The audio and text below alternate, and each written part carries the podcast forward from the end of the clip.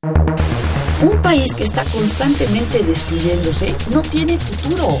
Va a estar marcada fundamentalmente por una recesión de la economía mundial. Yo hablo del autoritarismo hasta nuestros días. Radio UNAM. Radio UNAM. Y la Facultad de Ciencias Políticas y Sociales presentan Tiempo de análisis. Me parece que tienen que darnos ya respuestas concretas. No se puede echar a andar la reforma electoral tal y como está planteada. Tenemos que seguir luchando por defender la libertad de expresión. Un espacio radiofónico donde con tu voz construyes el debate. Tiempo de análisis. Tiempo de análisis. ¿Qué tal amigos, amigas redescuchas? Muy buenas noches, tengan todos ustedes. Bienvenidos a una emisión más de Tiempo de Análisis, programa coproducido por la Facultad de Ciencias Políticas y Sociales y Radio UNAM.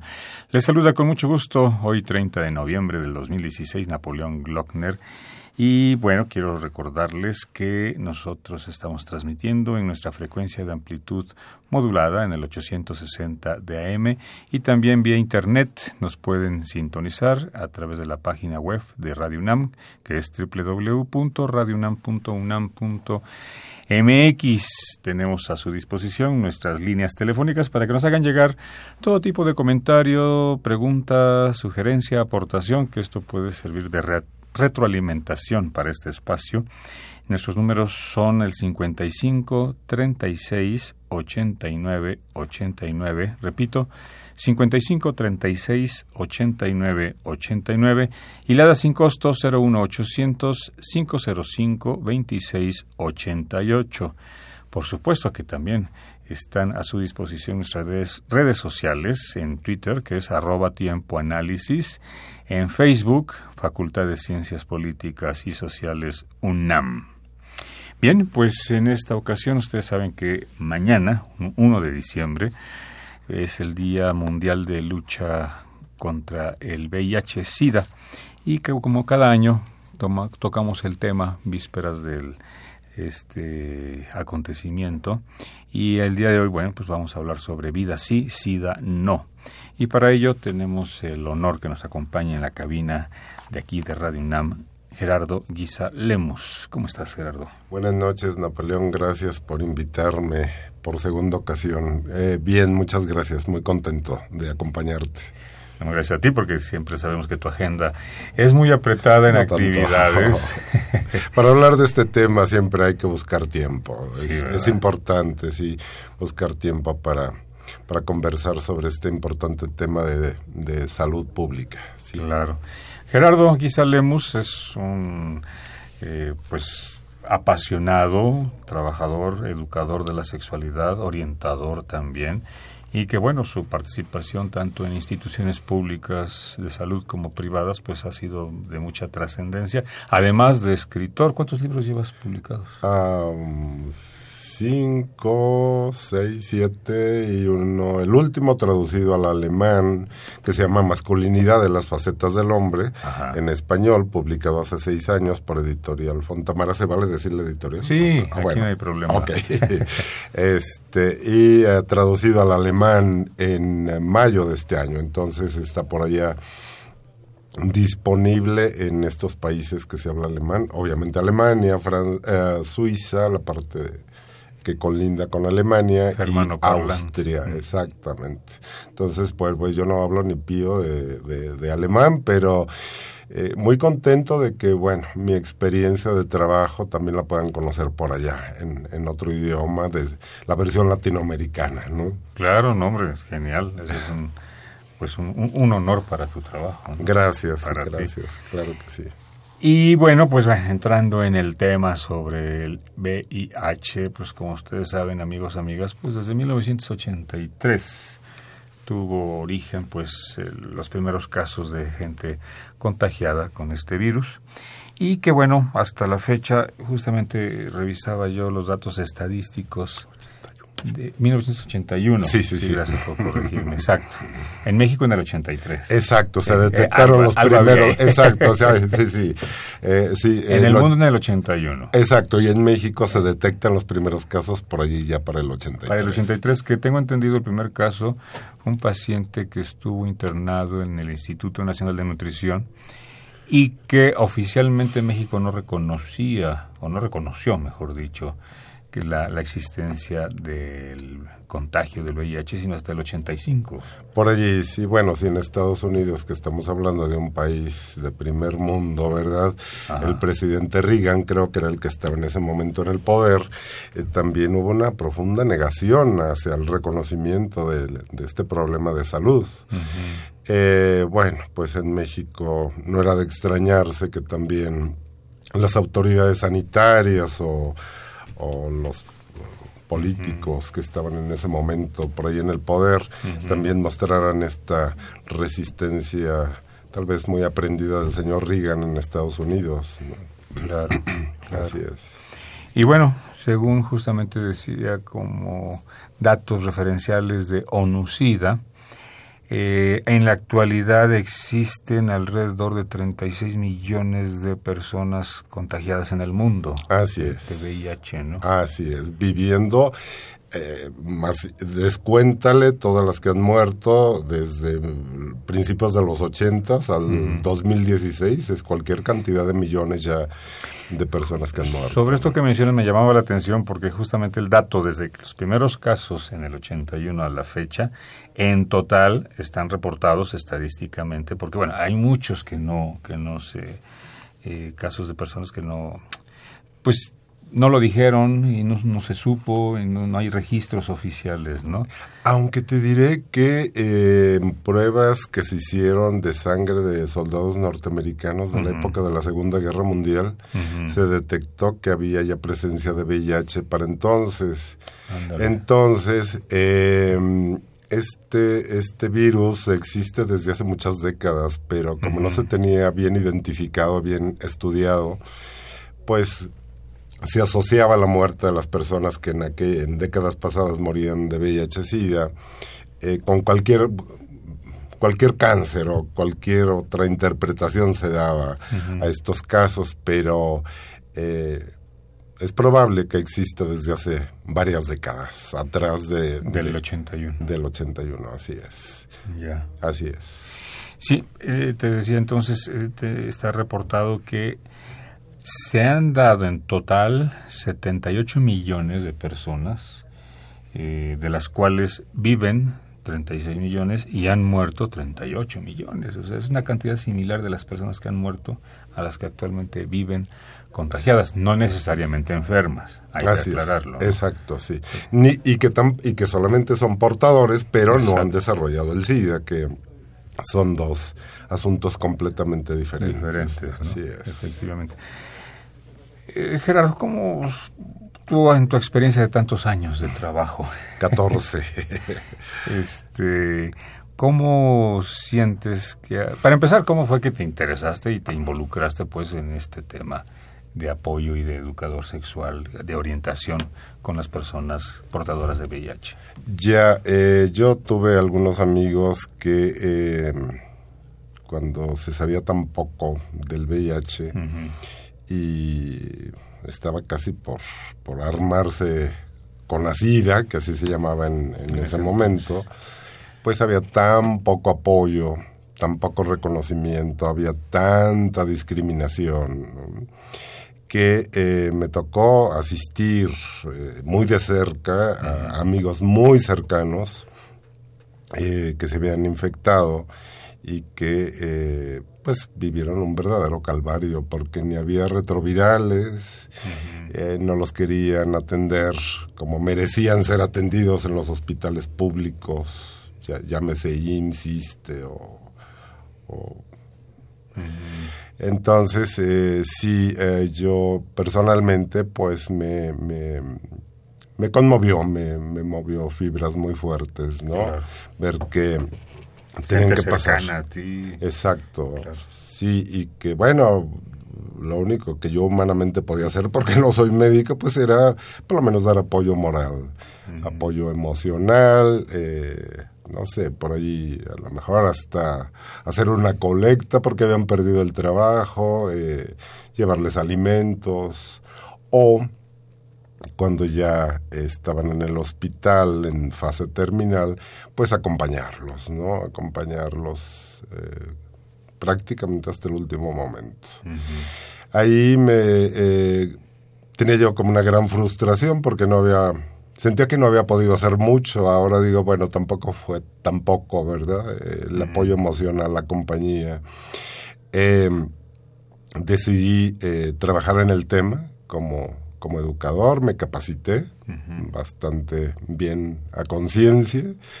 Y, ¿En dónde eh, te capacitaste? en salud pública, ah, en el Instituto Nacional de Salud Pública y otra em, ONG que se llama SECASH, no sé si la has escuchado.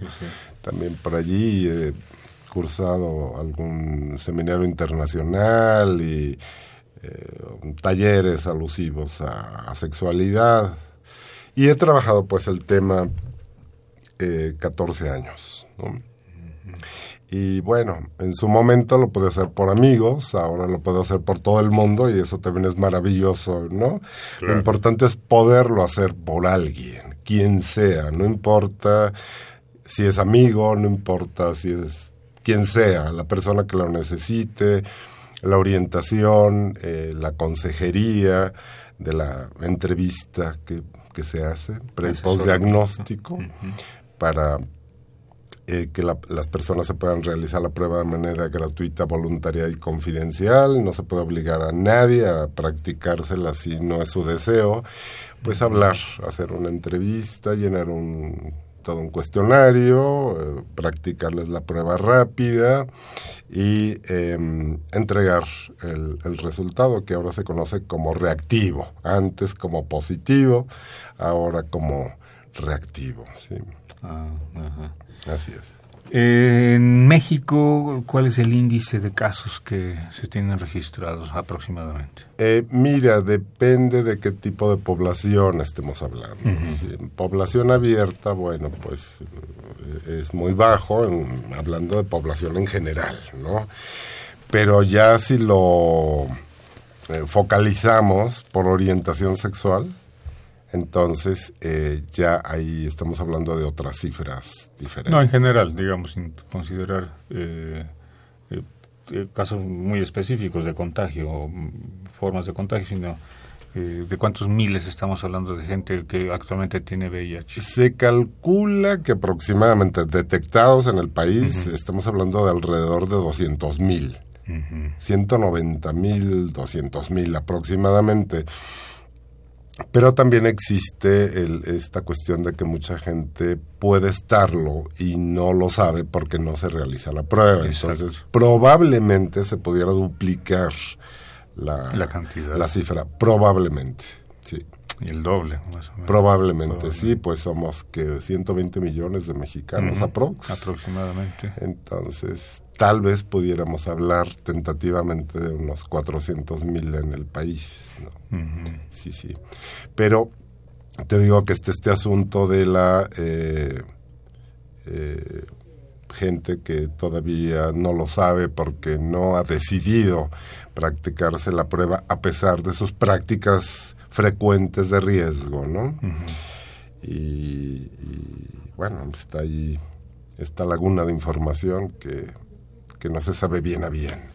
Ya lo que yo observo con enorme alegría es que en las ferias de salud, donde de pronto he estado, eh, hace 10, 14 años la gente se escondía, le daba mucha pena que eh, se les viera formados para, hacerse, la, prueba. o tocando la puerta en, en, los lugares donde se puede hacer la detección.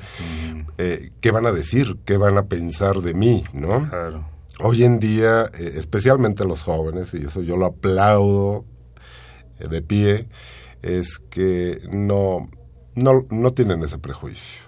Asisten y, dan su nombre y la cara y todos los datos que, que sea necesario dar.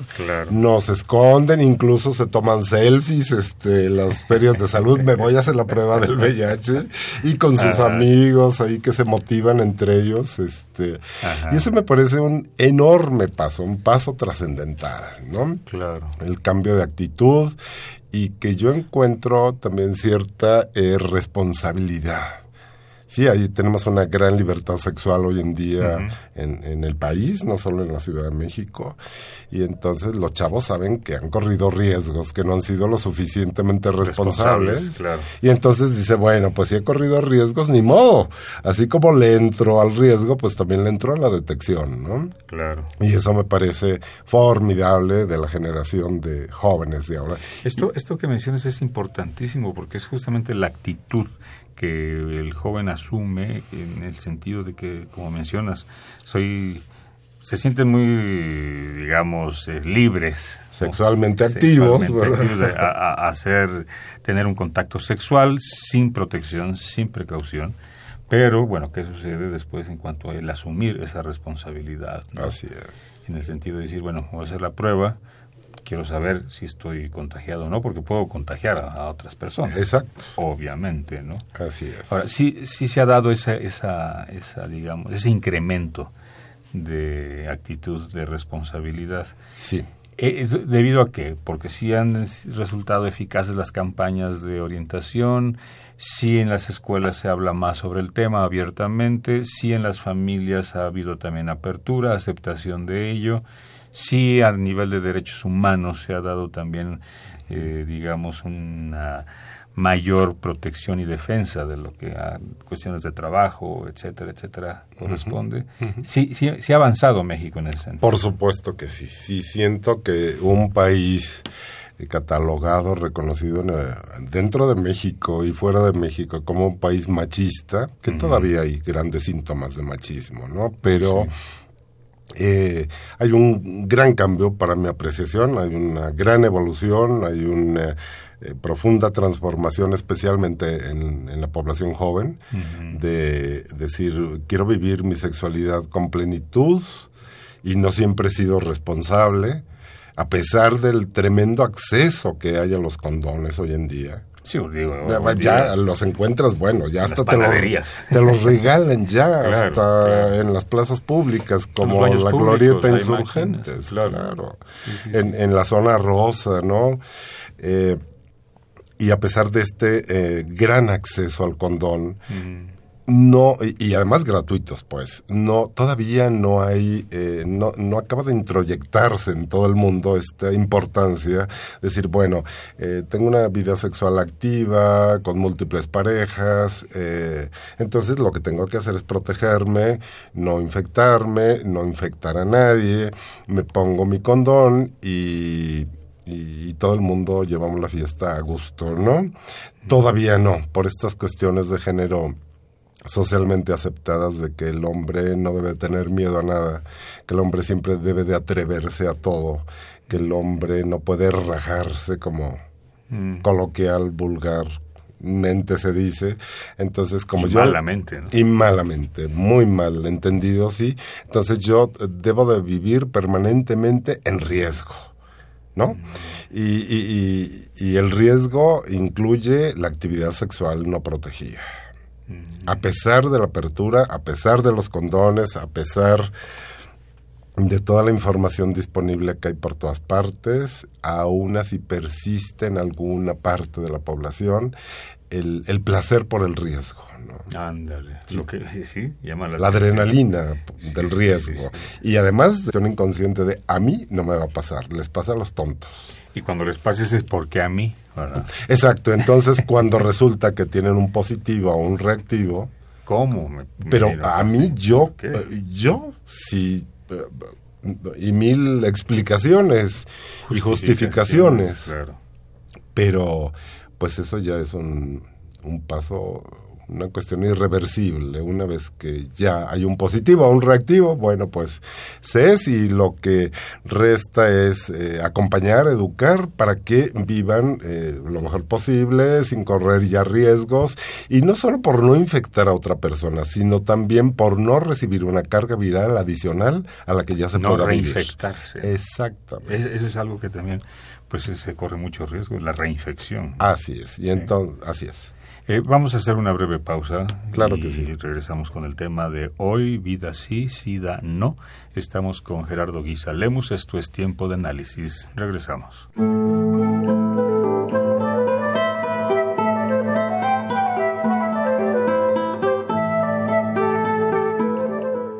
noches, estas son las noticias desde Europa y les saluda Lucero Palillero desde el Centro de Estudios Europeos, donde les daremos a conocer noticias y reflexiones de los eventos en Europa.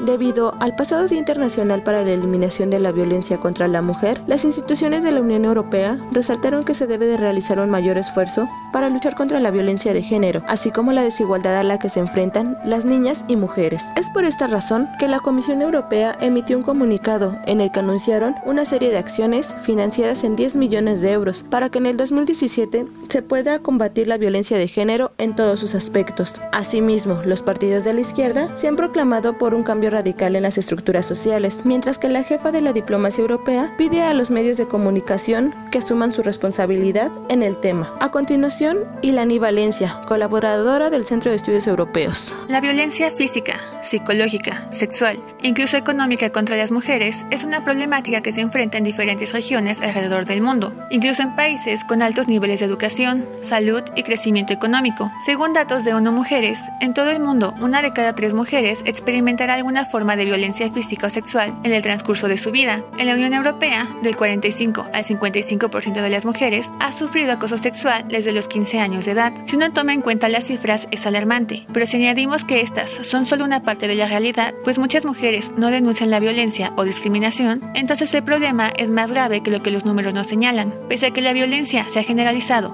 es decir, se ejerce en diferentes ámbitos, en distintos lugares alrededor del mundo, por personas culturalmente distintas, lo cierto es que no se debe naturalizar esta situación. No debemos permitir que en las distintas sociedades esto se acepte como algo común ante lo cual debamos permanecer pasivos. Un cambio de actitud es imprescindible, no solo de los hombres, sino también de las mujeres, pues muchas veces no lo denuncian o minimizan las acciones agresivas de sus parejas u otros familiares. Otras están tan temerosas y unas más no conocen los medios para resguardar sus derechos. Por tanto, las campañas, programas y acciones de sensibilización, prevención, protección y eliminación en contra de la violencia, la desigualdad y la discriminación hacia las mujeres debe ir acompañadas de una modificación real en los comportamientos y actitudes de cada individuo, así como en el sistema jurídico de los estados.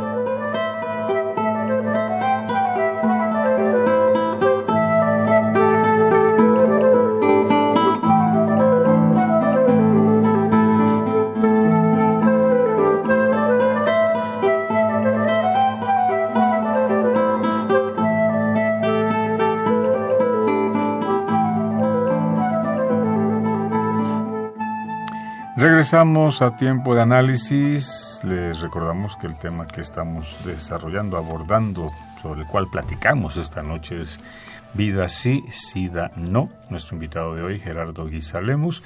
Y quiero recordarles también nuestros números telefónicos para que se pongan en contacto con nosotros, el 55 36 89 89, Lada sin costo 01800 505 26 88 también a través de nuestra página web de Radio UNAM, www.radiounam.unam.mx, a través de la cuenta de Twitter, arroba Tiempo Análisis, y en Facebook, Facultad de Ciencias Políticas y Sociales UNAM. Bien, pues hemos hablado, Gerardo, un poco en términos del panorama global, mundial, en cuanto a número de casos de gente contagiada y también a nivel un poco nacional. Mencionabas que alrededor de 200 mil personas son las que se detectadas. sabe detectadas. Puede que se duplique la cantidad. Es probable. Por gente infectada que no quiere hacerse la prueba. Así es. Para no entrar en terror. O que presume que no está infectada. O que presume también. En, esa actitud que decíamos de, de valentía y de... A mí no me pasa. A mí no me pasa. Les pasa a los pentontos. A mí no. Y bueno, pues, pues no es así. claro. Este, tenemos que en el país, por ejemplo, de las entidades federativas que están con mayor número de casos detectados, es en primer lugar el Distrito Federal. eh, mira, hay no tanto Napoleón. Recientemente leía, me llegó por ahí una información. Eh, algunos de los estados donde hay más personas viviendo con VIH es eh, Quintana Roo, Yucatán, eh, si mal no recuerdo, Campeche, Veracruz, Ciudad de México, eh, Jalisco y Nuevo León y una parte de la Baja, de, la Baja California Norte. Con esta cuestión de la migración y del intercambio de, agujas. turistas y de, pues, eh, claro, sobre todo este uso más constante de las agujas en Estados Unidos. No, está tan introyectado esta cultura del uso de las agujas todavía en México, afortunadamente. Pero en Estados Unidos es, mucho más frecuente, o en Brasil, ¿no? Sí.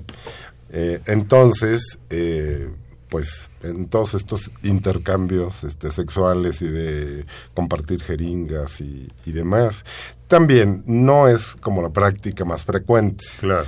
Más, la frecuente es la sexual, sin, sin protección, sin condón. Sí, eso iba. No, no está de más recordarle a nuestro auditorio que justamente para contagiarse del VIH no es nada más la situación de tener sexo sin protección, sino que existen evidentemente otras dos formas principales, que es justa la transfusión sanguínea. Que es muy difícil que por una transfusión, es casi imposible. Si alguien acude a una institución de salud bien establecida, llámese IMSS o los hospitales este, públicos del gobierno, de la Secretaría de Salud, es eh, la sangre pasa por un análisis rigurosísimo. Bueno, primero se tiene que hacer una, una entrevista a la persona que quiere ser donante. Y si de entrada no, no reúne con ciertos requisitos, entonces le dicen, mira, mejor ni te esfuerces, este, ¿para qué te sacamos sangre? No vale la pena, gracias por venir. Y digo, y puede ser desde que tengo una alimentación este, altísima en grasas o alcohol, entre mil, ¿no? Entonces, no, no eres candidato, gracias, ¿para qué te saco sangre? Entonces, hay, eh, esta sangre eh, tiene un control muy riguroso, se lleva al banco de sangre y se utiliza cuando se necesita. Eh, no, por una transfusión viniendo de una institución de salud pública bien establecida, yo te diría que es imposible. Mm. Ocurrió, sí, en los ochentas, cuando cualquiera iba a donar y le daban una lanita, ¿no? Había donadores que iban para que les dieran una lana, ¿no?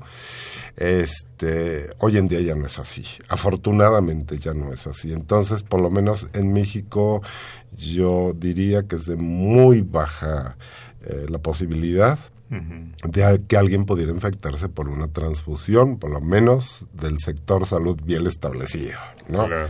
Este, probablemente sí, del compartir agujas o jeringas eh, infectadas, pero principalmente por las relaciones sexuales desprotegidas. Y la, el contagio que se da a nivel eh, perinatal, ¿no? Ah, sí, claro. Eh, sí, cuando una madre está infectada, eh, bueno, y nos hizo la prueba y no tomó el retroviral en tiempos y formas adecuados, existe un alto riesgo de que el bebé, el producto, pueda también nacer, y vivir con VIH. Por eso se recomienda mucho a las mujeres embarazadas que eh, eh, en las primeras 12 semanas del embarazo, si presos presienten, presumen, eh, suponen que están infectadas, realizarse la prueba de ser así eh, ocho semanas antes de terminar eh, la gestación, el embarazo, los nueve meses, deben de tomar, tienen que ser monitoreadas por un especialista y deben de tomar retrovirales para bajar la carga viral.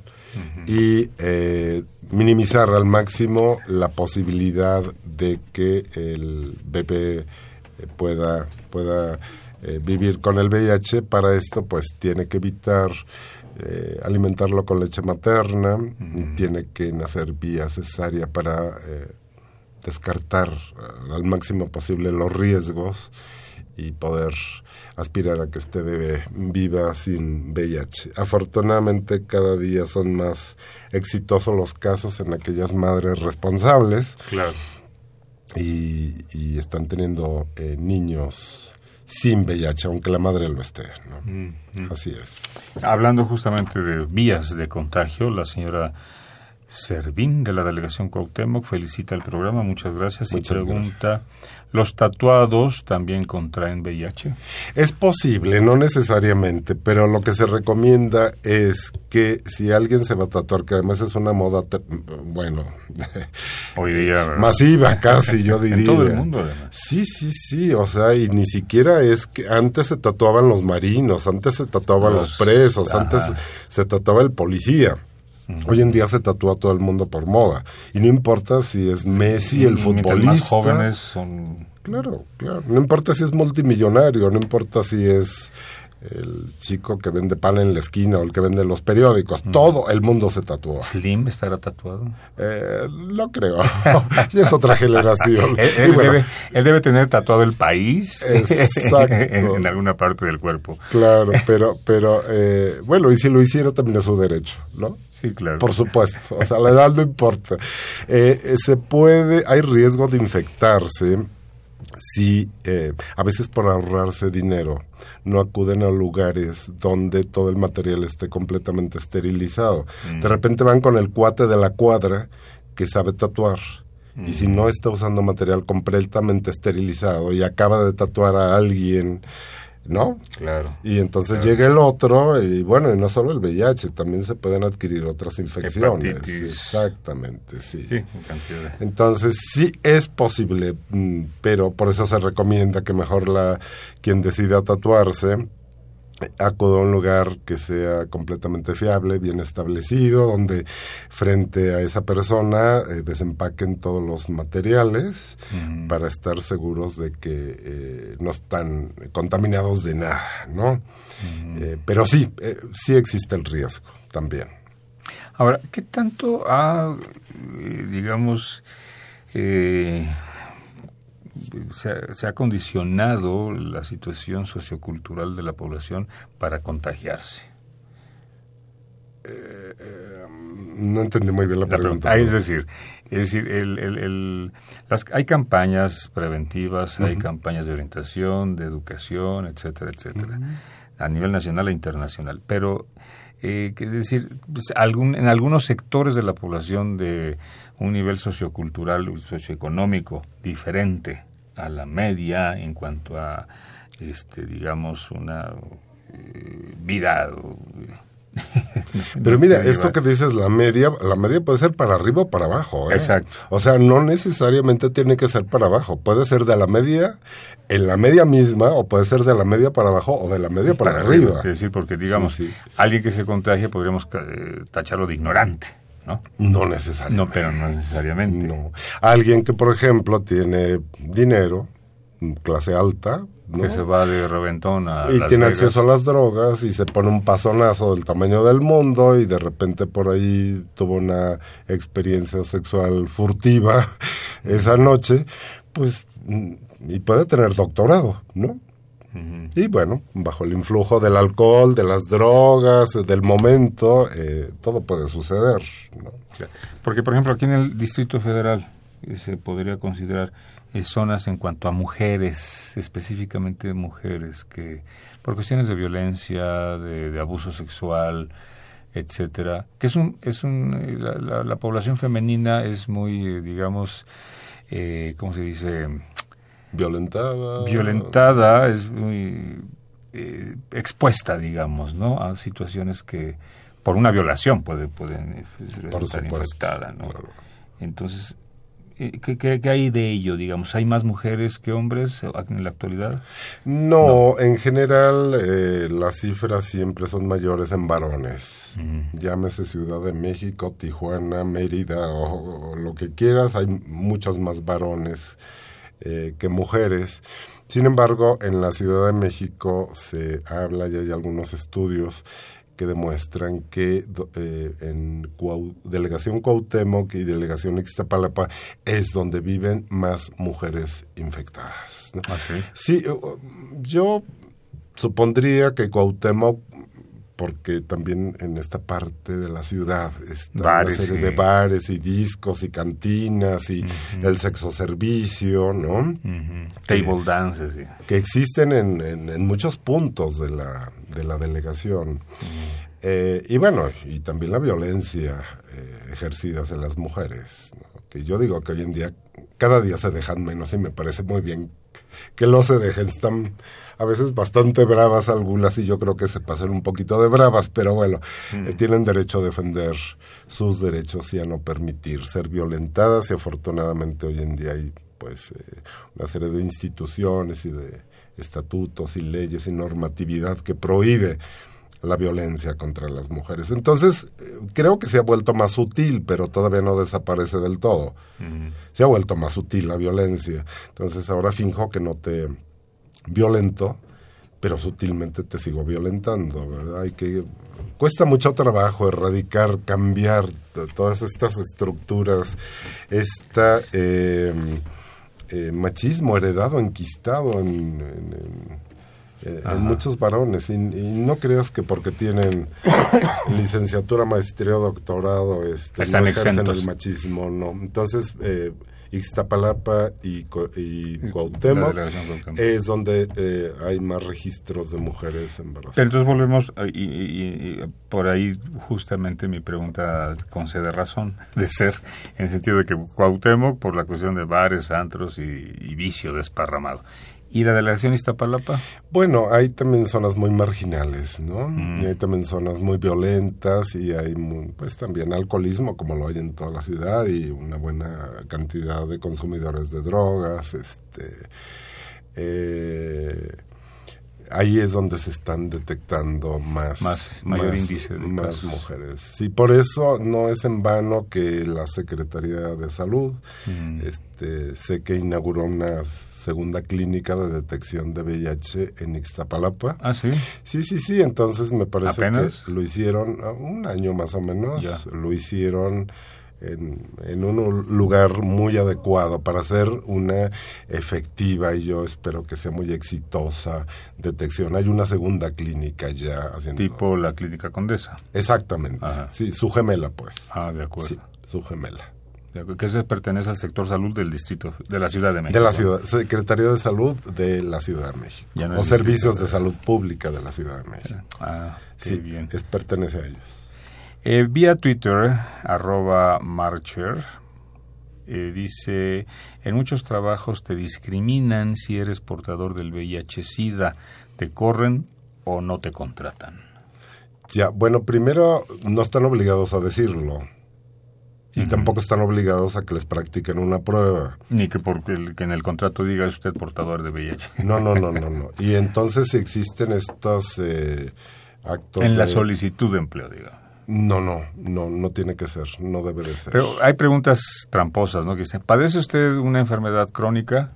¿No? Dice, pues claro. no, tipo diabetes, tipo hipertensión, hipertensión no sé pero entonces ahí hay como que quien puede decir sí o no se ven o no contestas y punto no me dio la gana contestar y no te pueden obligar a contestarlo específicamente en VIH SIDA no te pueden obligar.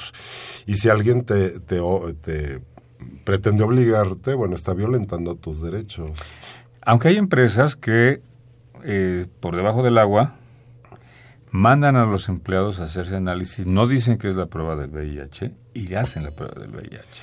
Me eh, consta. está prohibido, pero está prohibido, tú puedes demandar. Puedes demandar, puedes denunciar, sí, porque eh, se tiene que ser bien claro a qué te están mandando, ¿no? Lo que pasa es que la gente, eh, por no perder el empleo, por no tener, este, digo, y, y, me consta de un exalumno que entró a Televisa y y luego se enteró, o sea, lo mandaron dentro de los requisitos para que fuera contratado a hacer análisis, ¿no? Y luego se enteró que dentro de la lista, ¿verdad? De, de, practicado la prueba. Exactamente. No, pues eso es, es, muy Pero claro, eso, es, eso es contra la ley. Contra, Así es. Puedes demandar y tal. no, pues es que este, pues miedo a perder el empleo, etcétera, etcétera, etcétera. Eso es lo que sucede. Las empresas también deberían de tener miedo de incurrir en estos abusos, pero... Es, pero... Pero... sí, caray. También vía Twitter, eh, arroba Salvador Ríos dice, Cuba Y bueno, Cuba ha sido tema en los últimos días. Así es. A nivel mundial, ¿verdad? Por el tirano que se murió. Bueno, para mí es... Ah, ahí voy a discrepar contigo, ¿verdad? Pero no hablemos de la persona de mi comandante en jefe, Fidel Castro. Ah, caray. Bueno, respetable los puntos de vista. Dice, Cuba es el único país del mundo que ha erradicado el contagio madre-hijo al nacer. Sí, parece ser que sí. Eh, los cubanos son muy eh, sensacionalistas. Y yo creo que han sido muy exitosos en las cuestiones de la medicina, sí, pero eh, no lo sé. No estoy, se habla de que sí. Es el primer país que ha podido erradicar el contagio vertical, madre-hijo. Y si es así, muchas felicidades. Es, es de admirarse que un país con tan pocos recursos a veces para la investigación, mm. eh, logren dar estos enormes eh, pasos, enormes logros a nivel de salud Así es, y enseñarle al mundo también muchas cosas. Digo, Castro para mi aparte, los cubanos es otra cosa, y su medicina, y su cultura, y su deporte muy respetable y muy admirable. Claro. Eh, hablando de tratamientos, hoy día los laboratorios, los fármacos han evidentemente avanzado en ese terreno. Antes, digo, se tomaba un paciente infectado 60 pastillas al día. Sí, sí, esos coctelazos, ¿no? Hoy creo que se reduce a una. A una es el triplax. Eh, sí, ya afortunadamente han ido reduciendo este consumo de todos los días y a todas horas eh, por una como si fuera una pastillita, como la vitamina, ¿verdad? Que te, me la va a tomar en la, en la noche antes de dormirme y y eso me parece una eh, cosa sensacional. Qué bueno que han llegado a eso, qué bueno que eh, yo en las entrevistas eh, de cara a cara con los usuarios había quien llegó a decirme, bueno, es que me siento como una alcancía tomando abriendo la boca para meterme mil pastillas a todas horas. Entonces creo que bueno que la ciencia, los laboratorios, quien sea, como se llame, eh, han diseñado, inventado eh, medicamentos más efectivos y que lo han reducido a uno. Eso creo que es extraordinario. Sí, de hace 35 años. Ahora, bueno, son dos realidades completamente diferentes. Se hablaba de escasez de medicamentos en el sector salud público, evidentemente de que eh, tanto el IMSS, el ISTE, la clínica Condesa, ¿no? y la condesa no da medicamento, eh, Instituto Nacional de Nutrición, en fin, instituciones de salud pública que sí dan el medicamento a, pacientes. ¿Qué hay con esto de la escasez? Eh, mira, no, no tengo muy bien el dato. He escuchado, sí, que de pronto hay escasez, como lo hay para otras cosas, para la diabetes y para la hipertensión. Mm, eh, los hospitales como el ISTE o el IMSS, de pronto por ahí tengo conocidos que, que, comentan que no siempre están disponibles los, los retrovirales. Eh, pero no es el único, pues, o sea, no es que se asocia a que, ah, bueno, pues como vives con VIH, entonces este, te voy a reducir o te voy a condicionar el, el medicamento. Hay un desabasto general. Eh, sí, es real ese desabasto. Sí, sí, sí. Yo, 15 años sin ir al ISTE, fui en septiembre porque tengo una rodilla lastimada, porque tengo una dermatitis por ahí que me está dando mucha guerra. Yo no me había parado en 15 años en el ISTE y de pronto, este, eh, bueno, te dan las citas para dentro de seis meses y de pronto oigo yo las quejas de los usuarios. Derecho a Derechohabientes. Sí, sí, sí, que a mí me recetaron loratadina y me recetaron para, para un poco el colesterol alto. Este, Sí, este... Besafibrato. Besafibrato, sí. Y, entonces eh, oigo a la gente por ahí quejándose de que eh, no se les, se les da una, una cajita, o sea, les dan, eh, les recetan para tres meses el besafibrato y les dan en la farmacia una caja con 30 pastillas. Entonces, ¿cómo me piden un tratamiento para tres meses y solamente me dan 30 pastillas para 30 días, ¿no? Entonces, yo creo que no tiene que ver estrictamente con el VIH, sino en general hay un desabasto de, medicamentos en, en algunas instituciones de salud. ¿Y tienes conocimiento, digo, por las entrevistas que has realizado a lo largo de estos años con gente infectada, de gente que esté en tratamiento con medicina alternativa? Eh, sí, pero lo cierto es que eh, es mejor que no abandonen su tratamiento convencional, su protocolo, exactamente. No. Eh, yo creo que un tratamiento holístico está muy bien, abordarlo desde muchas perspectivas me parece muy bien.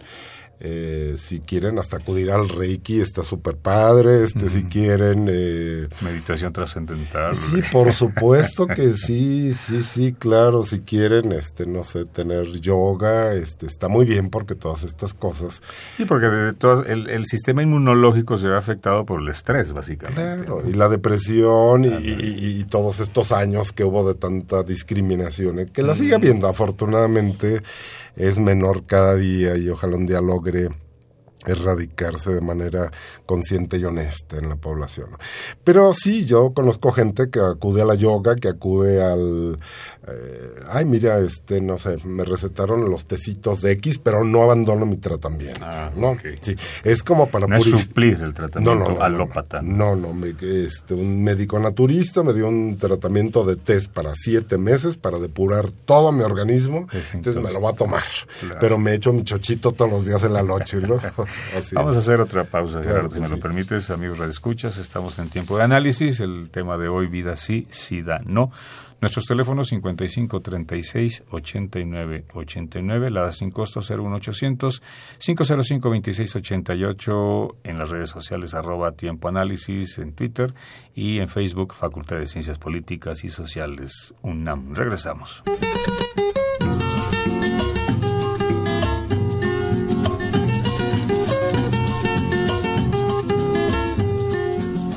Muy buenas noches. Les saluda Jessica Mejía y hoy el Centro de Estudios Latinoamericanos de la Facultad de Ciencias Políticas y Sociales presenta Panorama Latinoamericano. El pasado 25 de noviembre murió el comandante Fidel Castro, líder histórico de la Revolución cubana. Con 90 años y ya retirado de las responsabilidades de gobierno en Cuba desde 2008, Fidel era el último de los grandes del siglo XX, actor indiscutible de la historia latinoamericana y caribeña de la época contemporánea.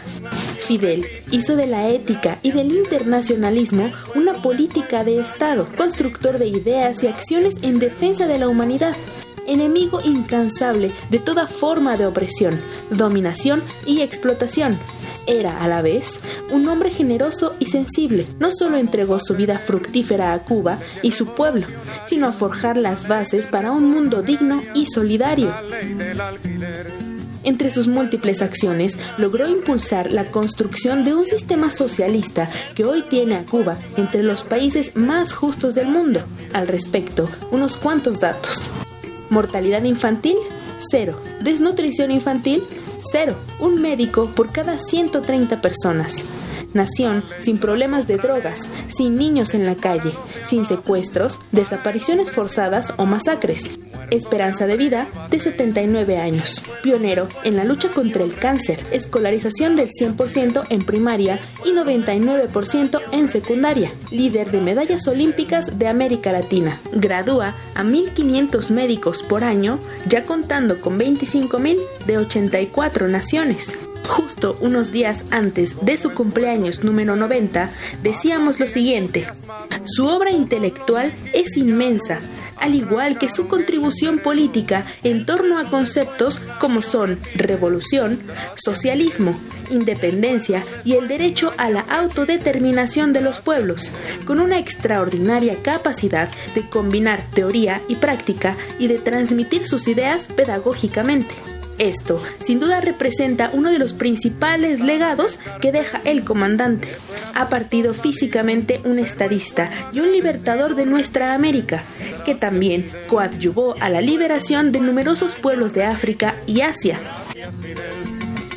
El rebelde que como jefe de Estado no se rindió jamás frente al asedio y las agresiones de Estados Unidos, incluyendo 638 intentos de asesinato, y que resistió un criminal bloqueo económico, comercial y financiero aún vigente contra Cuba. Descanse en paz el comandante Fidel Castro aunque sus ideas seguirán vivas y activas en la mente de millones de hombres y mujeres que tanto en Cuba como en el mundo dedican sus esfuerzos a la construcción de sociedades más justas. Esto es Tiempo de Análisis. Pusieron un cartel con la frase mencionada, repitiendo alborozada y feliz Tiempo de análisis, programa que están escuchando, amigos, amigas, tiempo de análisis, el tema de hoy, vida sí, sida no. Nuestro invitado de hoy, Gerardo Guisa Lemus. Nuestro teléfono, háblenos, 55 36 89 89. En estos últimos minutos puede usted comunicarse también, también a través de las redes sociales, Twitter, arroba tiempo análisis y Facebook, Facultad de Ciencias Políticas y Sociales, UNAM. Pues estamos en la recta final, mi querido Gerardo. Así es, Napoleón. Eh, Qué rápido pasa el tiempo. Cuando hablamos de cosas tan interesantes, importantes, trascendentes. Por supuesto, sí. Y hablando de ello, de la importancia y trascendencia del tema, en tus varios, muchos años de experiencia laboral, dando educación, dando con, eh, asesoría y demás, eh, ¿Cuál ha sido la, la, experiencia más, eh, digamos, impactante, importante, que te ha dejado una huella así que digas, wow, vale la pena seguir haciendo el trabajo que estoy haciendo? Uy, pues son muchas experiencias, tanto en la consejería, eh, para las personas que deciden hacerse la prueba del VIH, pues he vivido cualquier cantidad de experiencias fuertes que, mueven muchas vibras, ¿no? y también frente a, los grupos, llámese un grupo en una secundaria de 40 alumnos, llámese eh, un auditorio de un instituto de salud con 300 o 400, este, uno siempre, siempre pasa algo, siempre ocurre algo eh, que conmueve, ¿no? Que lo hace a uno eh, refrendar ante uno mismo que, hay que seguirlo haciendo siempre hasta el final, ¿no?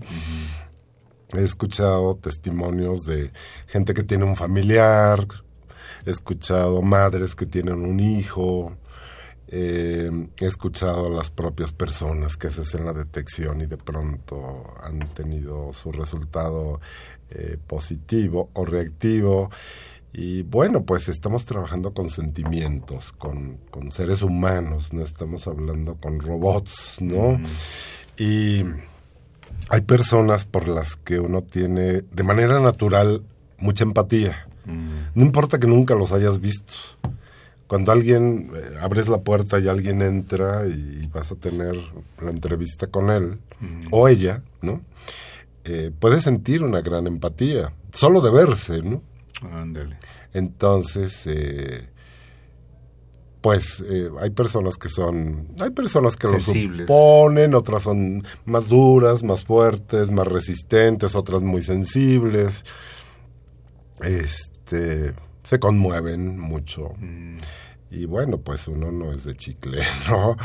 Eh, digo, y aunque no haya propiamente una empatía, finalmente ver que todo el concepto de vida cambia en ese momento para alguien, pero que además uno es el portador de esa noticia, no es, no es tan fácil, no es un trabajo tan fácil, es, es un trabajo apasionante por, por lo que puedes hacer desde la sensibilización, desde eh, la concientización, la educación, ¿no? De jalar un poquito orejitas y decir cuídate, protégete, mira, estás viviendo en frecuente riesgo, ya has venido tres veces a hacerte la prueba. ¿Qué pasa contigo? O sea, ¿en, en qué estás fallando, no? o, incluso te hacen pensar en qué estoy fallando yo, que es la tercera vez que viene a hacerse la prueba en un año, ¿no? Pero estuvo en ese sentido. Eh, pues, dice, bueno, no le quedó claro lo que yo le dije. Ah, de acuerdo. Sí, o sea, si yo ya le dediqué... Tiene la inseguridad de estar contagiado, ¿no? Claro, si yo ya... No, o, sigue teniendo prácticas de riesgo. Entonces yo digo, ¿qué pasó? Eh, ¿Qué no dije bien o qué no entendió bien o qué es lo que no quiere entender? Gente terca y necia. Sí, sí, sí. Y entonces a la tercera o a la cuarta, pues a veces sucede que hay... Meten gol. Sí, y, o más bien les meten gol. sí, sí, claro. Y, bueno, hay quien ya no se sorprende tanto porque tienen sus amigos que van en grupo a, la, atención integral, a recoger sus retrovirales, a donde estén inscritos, ah, ¿no? Y entonces dice, pues como voy con mis amigos, este, y ellos los atienden y yo tengo que esperar afuera, este, pues para tener como un sentimiento de pertenencia al grupo me infecté. Ah de manera intencional y sí, claro, para, para ya ir todos este, con un sentimiento de pertenencia al grupo, a lo mismo, al mismo lugar donde se atienda, ¿no?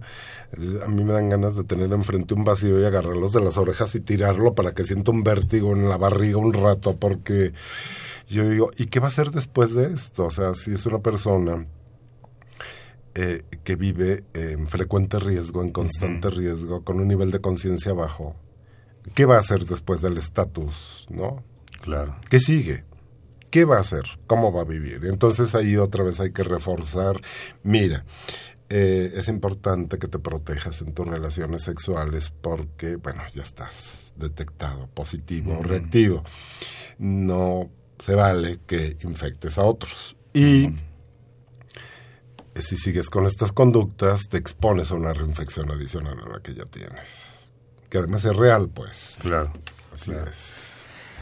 Te preguntaba eso también porque, bueno, no todos los funcionarios del sector salud asumen una actitud, eh, digamos, idónea, ¿no? En el aspecto. Diga, tú como asesor, consejero, orientador, eh, ¿pudiera ser diferente tu actitud a, a un funcionario, inclusive médicos, ¿no?